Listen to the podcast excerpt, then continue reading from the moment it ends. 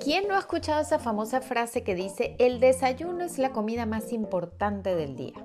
Todo el mundo, ¿verdad? Pero, ¿qué tan cierto es eso? Acompáñame a averiguarlo. Hola, hola, soy Doris Hutch, creadora de Let's Go Green. Bienvenido a un nuevo capítulo de La comida habla claro. Hoy quiero que hablemos sobre la importancia del desayuno.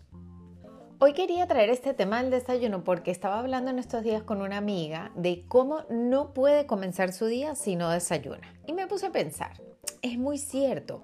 Muchas personas hemos grabado ese chip en nuestra cabeza sobre el desayuno y de que la comida más importante es esa primera de la mañana, porque te brinda la primera dosis de nutriente y de energía para comenzar tu día. Y sí, es cierto que hay muchísimas personas que ni siquiera pueden comenzar a pensar si no han comido algo. Y te prometo que yo soy una de ellas. Yo no puedo moverme si no desayuno hacia ningún lugar productivo. Pero cuando te digo desayuno, te digo un desayuno, no un simple cafecito y ya. Pero por el otro lado también están esas personas que son todo lo contrario. Las personas que más bien no desayunan generalmente porque dicen que no les da hambre o porque el estómago está trancado y no les pasa nada. O porque están bajo un régimen de alimentación porque quieren bajar de peso y piensan que esa es una opción. De hecho, entre muchas de las dietas y métodos para bajar de peso hay uno súper famoso en estos momentos que es el fasting o el ayuno o el ayuno intermitente o cualquiera de sus variantes. Y en ese caso hay personas que pasan muchas horas sin comer, incluyendo saltar el desayuno. Ajá, el dilema es desayunar o no desayunar. Bueno, es claro que desayunar, como lo dice la palabra, viene de detener el ayuno del día después de no haber comido mucho durante mucho tiempo, o más bien no haber comido durante la noche. Y lo que es súper interesante es que esta teoría ganó su reputación alrededor de los años 60 cuando una nutricionista estadounidense llamada Adele Davis dijo que para estar en forma y evitar la obesidad había que desayunar como un rey, almorzar como un príncipe y cenar como un mendigo. ¿Te suena? Pero estudios más recientes han demostrado que en realidad no tiene que ser así. O bueno, no necesariamente. Como ocurre en la mayoría de las cosas en nutrición, la respuesta es bien compleja.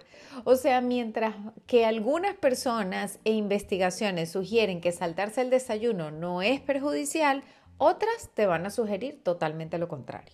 Por ejemplo, Muchas personas piensan una de dos, que el no comer termina afectando tu metabolismo y terminas engordando, o al revés, por exceso del mismo, es decir, que por menos ingesta de calorías uno adelgaza más rápido.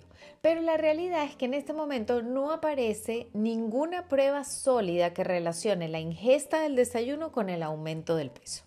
Se puede decir que a pesar de que el desayuno nos da la oportunidad de alimentar nuestro cuerpo con nutrientes y es una comida muy importante, según estudios recientes puede que no sea la comida más importante del día. Entonces, al final del día todo depende de ti, de cómo tú te acoplas a un estilo de vida que te funcione.